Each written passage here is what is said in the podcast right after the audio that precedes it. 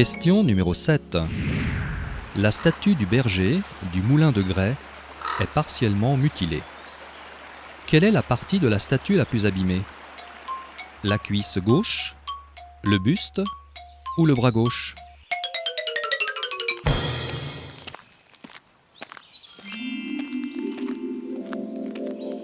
Sur votre gauche, masqué partiellement par les arbres, se trouve le domaine de Villegénis que vous apercevrez en traversant l'avenue de la Croix-Pasquier.